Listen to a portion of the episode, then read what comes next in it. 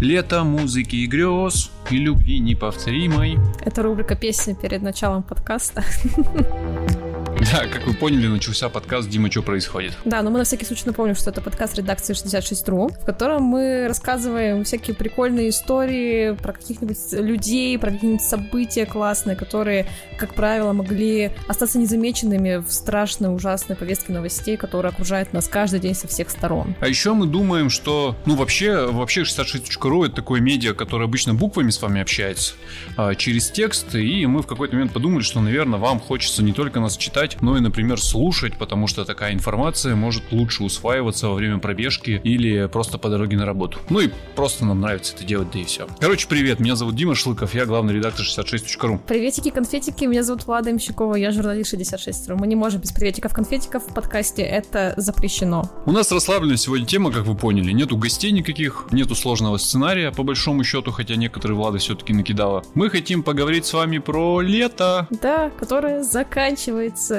все, ребята, август подходит к концу, время подводить итоги. Плохие, возможно, для вас новости. Если для вас это новость, откройте календарик, неважно где. Можете воспользоваться календариком в телефоне, можете вытащить его из почтового ящика, выборы скоро, я думаю, там календариков у вас много. Или просто открыть его на компе, и вы поймете, что ну все, август, да, э, преодолел свою серединку, наполовинку. Пора подвести итог пора. Поэтому сегодня мы поговорим про, как сказать, э, лето здорового человека и лето курильщика. Ну нет, у нас, у нас довольно депрессивное название этого выпуска, я понимаю, какие эмоции вы по этому поводу испытываете. Не понимаю, зачем вы нажали, тем не менее, на play, но внутри вообще все довольно неплохо, потому что мы хотим для начала поговорить про людей, которые это лето провели вообще-то клево. Им можно по-хорошему позавидовать.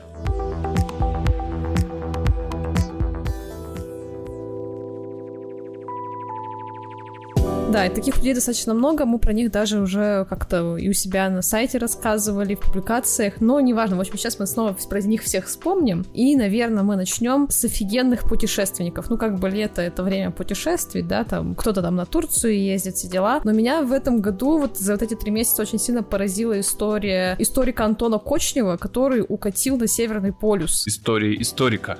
Да. Летом погнать на Северный полюс звучит как отличная идея. Погнать на Северный полюс бесплатно, без регистрации и смс, это всегда вообще звучит как офигенская идея.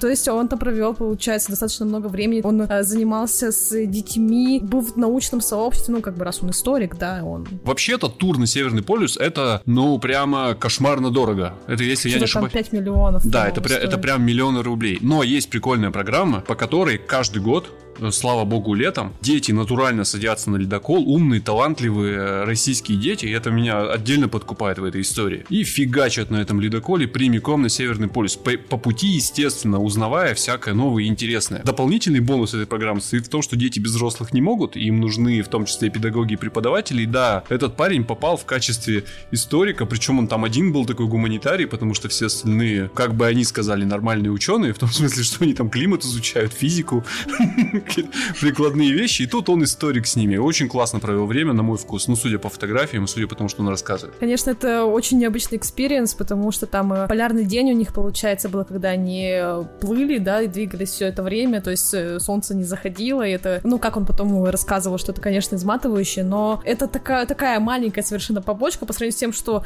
еще раз человек побывал на, прям вот на Северном полюсе, он там потусился с людьми, он видел белых медведей, которые там такие hello, я умка. В общем, очень классно. Он там ел снег. прямо вот. вот этот вот прямо самый трушный снег на земле, наверное. ну, я, надо сказать, видел вот э, примерно то же, что и он. Правда, не находился в этот момент на ледоколе, но тоже очень неплохо провел время за полярным кругом однажды. Я ездил не прямо на Северный полюс, а я ездил там на, на крайнюю точку России, перед этим Северным полюсом. На берегу Холодного моря есть такой малоизвестный город Гаджиево, в котором на минуточку располагается российский подводный флот. Это такие парни, которые по приказу должны будут выплыть э, куда-нибудь э, в море, в Баренцево по возможности, там раствориться, а потом в, не, в неожиданном месте всплыть и выпустить, ну, прям апокалипсис наружу. Страшная работа у людей, в этом смысле очень мужественные, какие-то отважные люди, но сейчас речь не о том. Я вот там все, кроме белых медведей, я там вот видел солнце, которое по кругу просто вот так вот мотается, потрясающе красивую природу, холод и э, очень особенное море. Блин, круто. Море же соленое, я только там для себя понял, даже не узнал, а скорее понял логикой, что морская вода, она, вопреки тому, что нас учили в школе, может быть минусовой температуры, потому что она солью насыщена. То есть там минус 3 спокойно. Да, красиво. Но он, нет, не претендую. А, я как раз из тех, кто лето просрал, он гораздо круче его провел. Еще один путешественник, который тоже... У нас какие-то такие совсем дикие места, получается. Второй человек, про которого я хотела бы поговорить, это Роман Дика из агентства Дикий фильм, который уехал на Камчатку. Большой друг нашей редакции, огромный затейник, прекрасный человек, и я тоже всегда ему страшно завидую, потому что он всегда где-то очень далеко, очень классно проводит время. И нетривиально причем это делает. Купить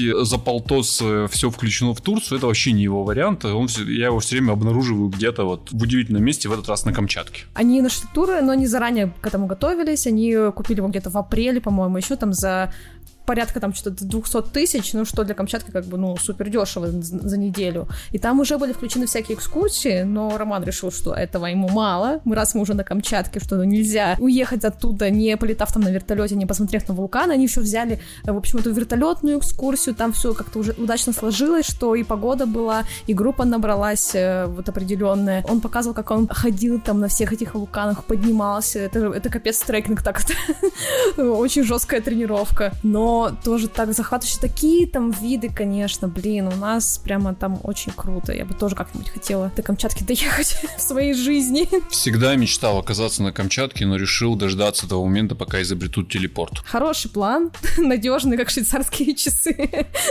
Я ленивый очень турист, и, а там для таких людей не очень устроено, скажем так. Ну, в смысле, ты можешь быть очень богатым туристом, тогда ты везде летаешь на вертолетике, и тебя С этим тоже не пока не очень вышло. Ну вот как бы есть два варианта, соответственно, становиться богатым туристом или ждать телепорт. Надеюсь, мы к этому подкасту каким-то образом сможем прикрепить ссылки на эти материалы, потому что и в истории с Северным полюсом, и в истории с Камчаткой, конечно, мы сейчас тут галопом по Европам пробежались, но в основном потому, что там даже непонятно, зачем буквы написаны, это надо смотреть. Да, конечно, там фотки и видосы, это вот самое, самое основное. Потому просто сидишь с открытым ртом такой, а. Какая-то, блин, другая вселенная вообще, ну, прям картинки из книжек, честное слово. И вот еще про одних ребят я хотела бы рассказать. Это рубрика там «Уральцы, которые классно проводят лето».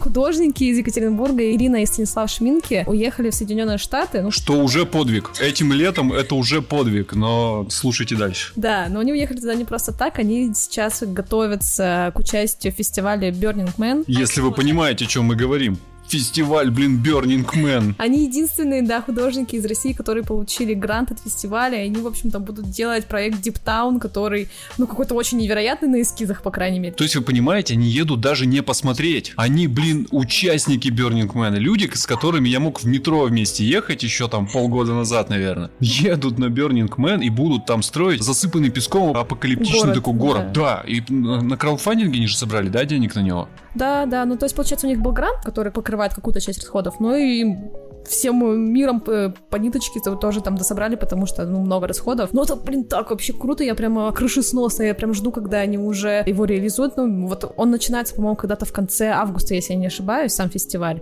Так что уже вот скоро-скоро увидим, что у них там получилось. Люди из Екатеринбурга этим летом полетели в Америку строить в пустыне заброшенный город для фестиваля Burning Man. Потрясающе. Меня все поражал уровень амбиций этих людей. Ну, то есть для того, чтобы там оказаться, прежде всего нужно этого захотеть. А я вот из тех людей, которые такие идеи от, отсеивает как невоплотимые. Ну, типа, ну, come on, ну нет. Ну, вряд ли. Да даже заниматься не стоит. Они, ну, а, ну, слов нет. Потрясающе. Кстати, знаешь, что еще подумал? О чем мы вот э, в контексте, как люди классно проводят время летом, в основном говорим о том, как люди работают. Ой, наоборот, отдыхают, да? Почему в, э, в теме, которая касается этого лета и как классно его провести, мы в основном говорим о том, как люди, ну, отдыхают по большому счету, да? Один там на Северный полюс поплыл, другой на Камчатку слетал. Ну, художники, ладно, они там условно работают, ну, come on, какая-то работа.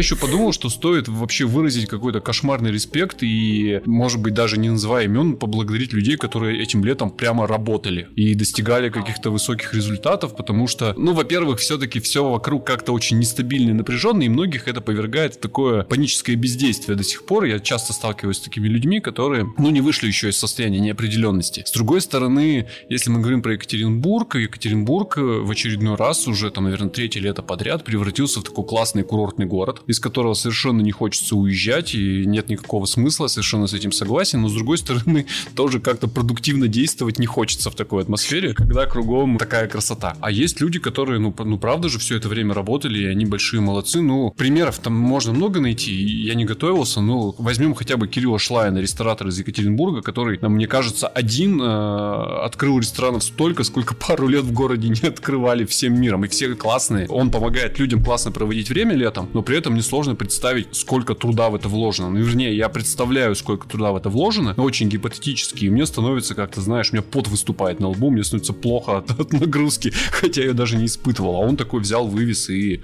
все сделал. Ну и вообще очень-очень много людей мы так или иначе перечисляем в наших материалах, которые прям молодцы этим летом поработали и сделали там что-то хорошее, чем мы все так или иначе воспользуемся, тем более там в непростые времена. Вот их бы еще хотел отметить. Спасибо, девчонки и парни, вы молодцы. Йоу, респект и уважуха, да. Неважно, что вы делаете, самолеты, которые по матушке России полетят, или алкоматы мои любимые, которые я все-таки требую называть алкоботами. В Екатеринбурге изобрели автомат, если вы не знали, натурально изобрели автомат, который без участия человека наливает вам винишко. Они смело заявляют, что он первый в мире. Конечно, э, справедливая критика состоит в том, что в Советском Союзе были такие аппараты, в которые можно было э, монетку кинуть и тебе пиво нальют, да? Но в Советском Союзе как-то проще к этому относились в плане возрастного ценза, а тут автомат, в который встроена нейросеть, и она натурально по твоему уставшему лицу э, понимает, можно тебе наливать или нет. Шик. Блин, да. Расцвет идей. Красавчики, молодцы. Черт, расскажи, как ты лето провела? Ой, ну я его провела как бы прикольно и необычно, я бы сказала. Я не могу сказать, что тут было прям что-то феерическое, невероятное, вот, но хотя было, блин, come on, я уехала жить в другую страну, вот, на неопределенный срок, вообще, типа, непонятно, что происходит, но я вот тут уже адаптировалась, я тут нашла тусовочку людей, в, потихоньку учу новый язык, который, хотя я помню, что я в прошлом году уже как-то заявляла в подкасте, что я тут это, все, теперь буду по-грузински с вами общаться, да, да-да-да. Меня заставляла. Такой человек. Но сейчас как бы более это все, конечно, серьезно. А вообще, когда выйдет этот э, выпуск, я буду в отпуске, я буду на морюшке, что, в принципе, тоже неплохо и очень даже хорошо, я бы сказала. На каком? На черном. Ну, такое. Ну, нормально. Должно быть классно. Вот. Хотя, ну, я, я, я там не была, не знаю. Ну, в смысле, вот именно в этой части, получается, Черного моря. Это не Сочи. Но, короче, прикольно. Не знаю, пошла к психологу, что тоже, типа, шаг к осознанности. Я теперь взрослая девочка. Так вот их всех. Еще, не знаю, видимо, к концу осени мне надо будет что-то там научиться тут варить какие-нибудь э, варенья, не знаю, делать хинкали самостоятельно и... Э, Зачем? Ну, чтобы быть какой-то успешной. Ты как, ты как, ты как от взрослой девочки как-то в бабушку решила за одно лето переквалифицироваться? Не знаю, мне кажется, что это такая стадия, которая вот просто по щелчку пальцев они сменяется. Так что прикольно, интересно, непонятно, но очень интересно. Я очень часто стала говорить эту фразу в своей жизни, кстати говоря, заметила. Зачем непонятно? Я, я ее чаще использую.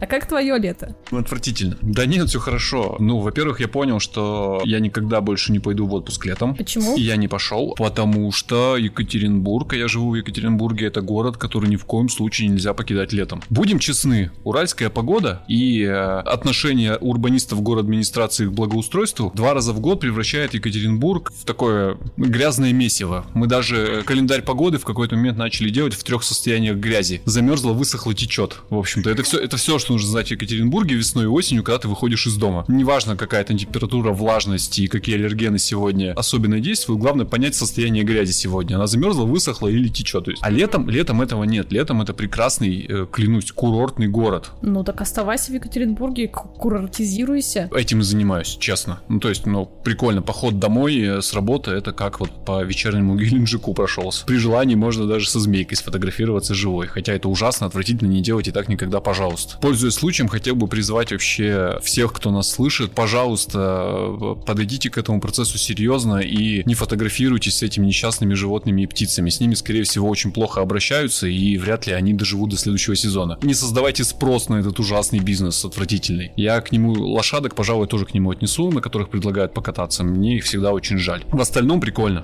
Если как бы вот от этого Шапито отойти от набережной чуть в сторонку, в Екатеринбурге прикольно. А еще я начал изучать Россию. Я понял, что я, в общем, ее не видел, что для меня долгие годы э, там свободное время и отпуск это всегда где-то за пределами нашей страны и там в европейской части земного шара. Начиная с пандемии, я начал осознавать, что я страны-то родной не знаю. Ну, вынужденно, конечно, начал осознавать, что уж там, по стране до сих пор сложно перемещаться, а главное, у меня не было методики. И я начал по кругу от Екатеринбурга... Отъезжать вот так вот, да? Отъезжать, да.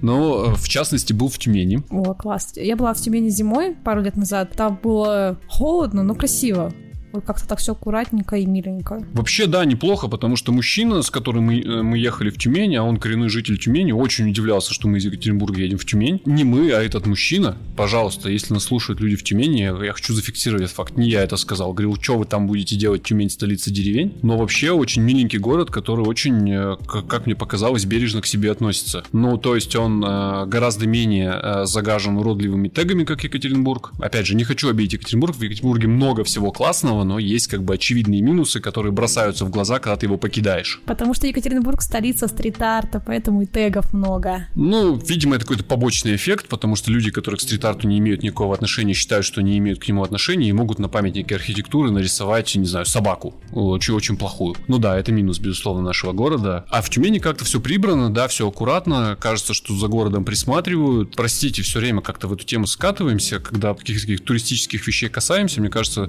наши постоянные слушатели начинают думать, что у меня НРС, но я искренне считаю, что наличие удобных, чистых, а, бесплатных общественных туалетов в достаточном количестве это важный показатель, блин, города. И в Тюмени с этим все в порядке. Они чистые, их много. Я не испытываю там проблем. Есть штука, которой, как кажется, место немножко э, стыдятся, потому что, опять же, это отсылает к тегу про столицу деревень, но мне там это очень понравилось, когда ты идешь по городу, это прям город-город, переходишь набережную, это прям максимально центр, буквально с этой набережной спускаешься, и ты в деревне частные дома, домики, пахнет баней, э, какие-то бабушки на заваленках. И самое крутое в Тюмени, что между этими домиками проложены вполне себе хорошие асфальтированные дороги с тротуарами. Ну, то есть там удобно ходить, гулять и вообще. И такой контраст, ты буквально ногой здесь, ногой там. А туристические достопримечательности, которые обычно указывают в путеводителях, мне там не понравились. То есть что именно, например? Термальные а. источники. А. И их флагман э, лето-лето. Угу. Аквапарк. Ну, что-то пожалел потраченного времени, колорита никакого, все очень обычно и, ну, нормально сделано, но ты там, в общем, время в очередях проводишь. Угу. Если окажетесь в Тюмени и вы не очень любите э,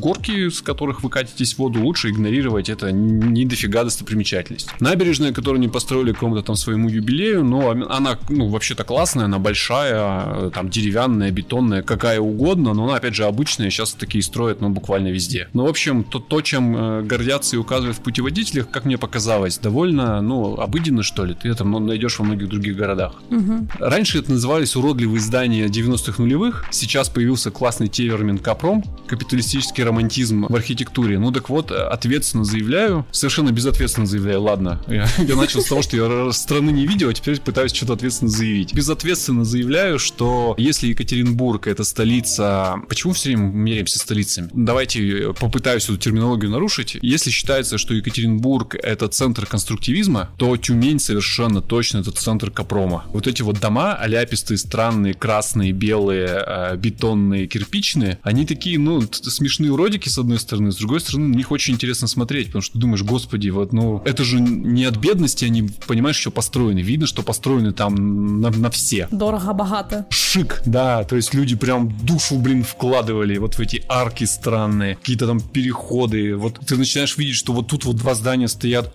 явно одного архитектора, он пытался, чтобы они друг с другом перекликались, но это невозможно, потому что между ними хрущевка вот круто.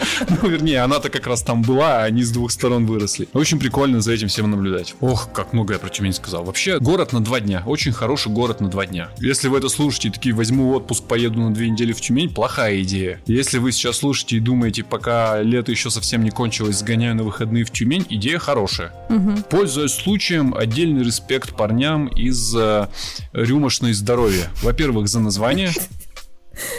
Самая странная рекомендация в этом подкасте, которая могла случиться. Окей.